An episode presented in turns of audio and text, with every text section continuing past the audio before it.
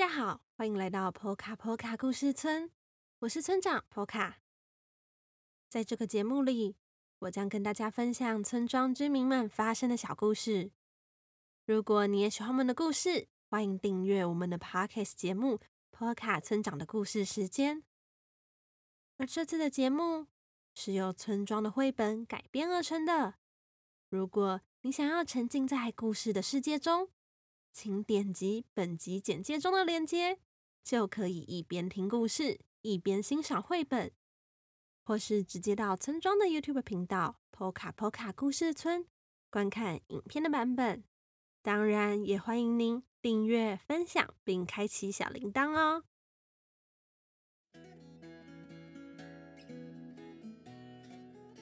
不知道大家的家里有没有毛孩子呢？所谓的毛孩子，就像是狗狗、猫咪之类毛茸茸的动物。其实啊，照顾这些毛孩子非常的不容易哦，因为他们可能会乱咬东西、乱抓沙发、乱尿尿，或是乱叫等等，所以得做许多准备才行。而这次的故事就是关于毛孩子的故事。地点位在村庄的森林区中。老鼠莎莎遇到一只白色的流浪狗，莎莎很想要带它回家，不知道妈妈会不会答应呢？不过在开始说故事之前，要先谢谢百灵果农会发起动物保护与保育的 Parkes 节目串联活动。也请大家今天一定要听到节目的最后，因为今天有抽奖活动哦。好啦，那让我们赶快开始听故事吧。别忘了点击本集简介中的链接，可以看到这个故事的绘本哦。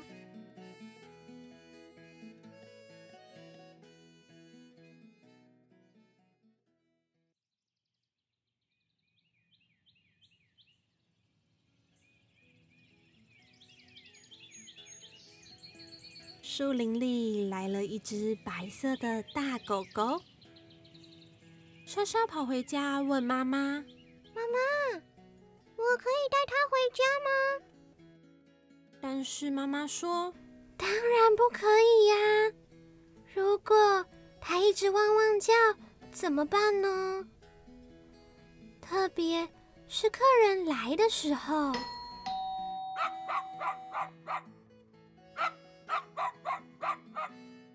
莎莎回答：“那我会摸摸它，等到它安静下来的时候，给它吃小点心，让它觉得有客人来的时候就会有好吃的东西，这样它就不会乱叫了。”可是这个时候，妈妈又说：“不行不行，它一定会在家里乱尿尿。”莎莎说。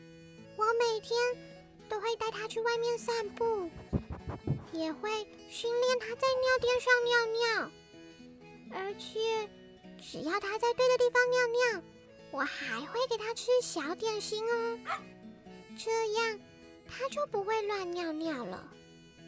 妈妈看起来有一点点动摇，可是又好像想起了什么，用力的摇摇头说。不不不不，它的牙齿这么尖，一定会咬坏家里的东西。莎莎早就做好了准备，有信心的回答：“我会准备很多的玩具让它磨牙，这样它就不会乱咬了哦。”嗯，问题是。我们家太小了，不能养狗狗。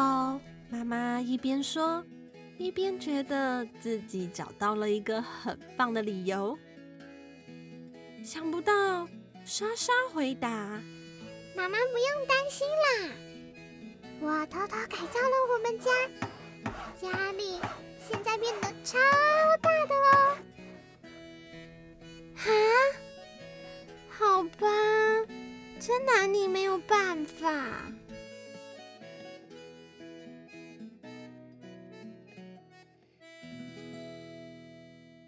莎莎开心的跑出家门对森林中的大狗狗喊着太好了妈妈答应我们了。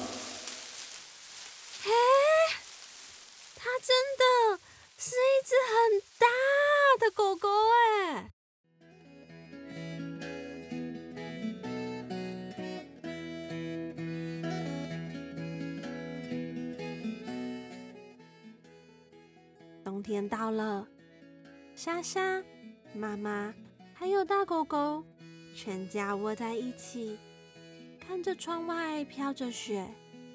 莎莎说：“家里有一只狗狗，是不是很好呢？”“对呀。”